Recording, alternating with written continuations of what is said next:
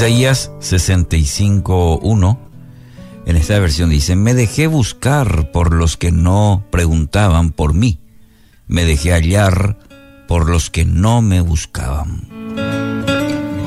Conocer mejor al Señor es la meta a la que aspiramos.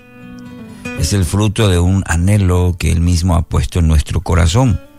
Dios quiere ser conocido por nosotros.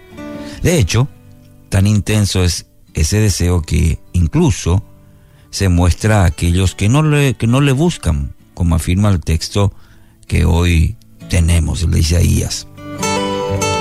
Es bueno recordar esto porque a veces luchamos con la sensación de que Dios eh, tipo juega a las escondidas con nosotros.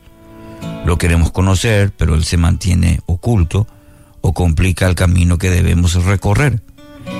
Entonces es oportuno también, en ese contexto, leerle al profeta Oseas, que nos da otra óptica de este tema de buscar a Dios.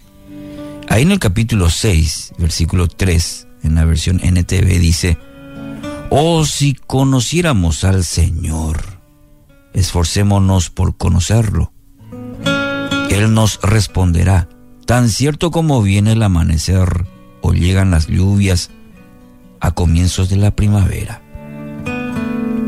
Este precioso pasaje de Oseas 3, 6, 3 asegura que la respuesta de Dios a nuestros esfuerzos por, por conocerlo más va a recibir una respuesta. Y esta realidad es tan cierta, dice, como el comienzo de un nuevo día o la llegada de la lluvia en primavera. Es decir, la respuesta sale de, del ámbito de lo posible y pasa al plano de lo seguro. Es decir, va a ocurrir, va a ser así. Si lo buscamos, entonces tenemos la certeza de que Él va a responder. Así de sencilla es la propuesta que tiene para nuestra vida la palabra a través del profeta Oseas. Si lo buscamos, Él nos responderá. Si lo buscas, mi querido oyente, Él te va a responder. Solamente resta que tomemos nota importante, ¿no? Del verbo que comunica esta exhortación. Ahí en el, siempre en Oseas 6.3. Dice el verbo esforcémonos. La palabra clave es esforcémonos. Este término encierra la idea de, de esmero, de fuerza de voluntad, de compromiso, de dedicación.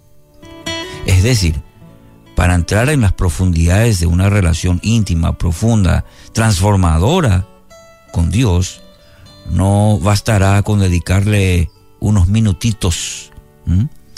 A veces esos minutos apresurados cada día. Eh, ni, ni, con asistir fielmente a las reuniones en, nuestra congregación una vez a la semana. ¿sí? Esas oraciones apresuradas antes de salir.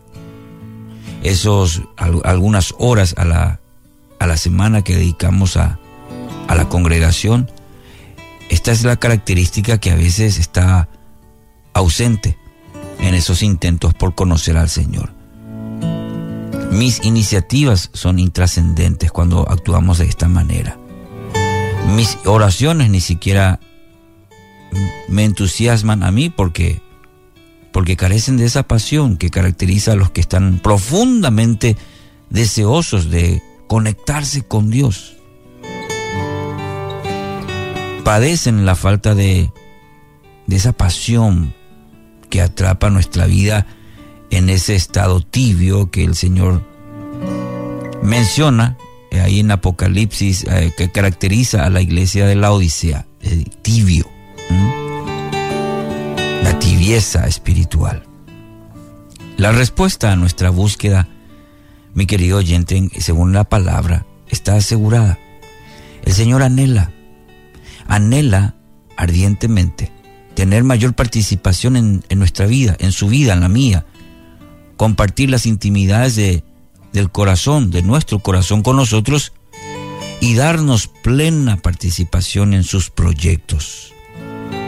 No es Él en los nuestros, nosotros en los proyectos de Dios, porque sus, sus planes son perfectos. ¿Me entiende la diferencia? Entonces, su Espíritu trabaja para guiarnos, conducirnos con esas propuestas, pero nosotros muchas veces no estamos dispuestos a recorrer esa milla y, esa milla extra que, que necesitamos en nuestro corazón para encender esa pasión en nosotros. Si no poseemos esta pasión, mi querido oyente, no la, no la podemos fabricar, pero sí podemos acercarnos al trono de Dios para compartir con Él nuestra tristeza, quizás por esa frialdad, esa indiferencia espiritual que vemos en nuestro propio corazón. Es importante reconocer, decir, no estoy bien espiritualmente. ¿Para qué? Para que Dios pueda empezar a orar a través de su Espíritu Santo en nuestra vida. Tan bueno es Dios que va a soplar sobre nosotros ese fuego purificador que ha impulsado a lo largo de los siglos la vida de sus santos. Y usted no será la diferencia. Usted no será el último en la lista. Dependerá de usted abrir su corazón y permitir el obrar de Dios en su vida. ¿Lo anhela?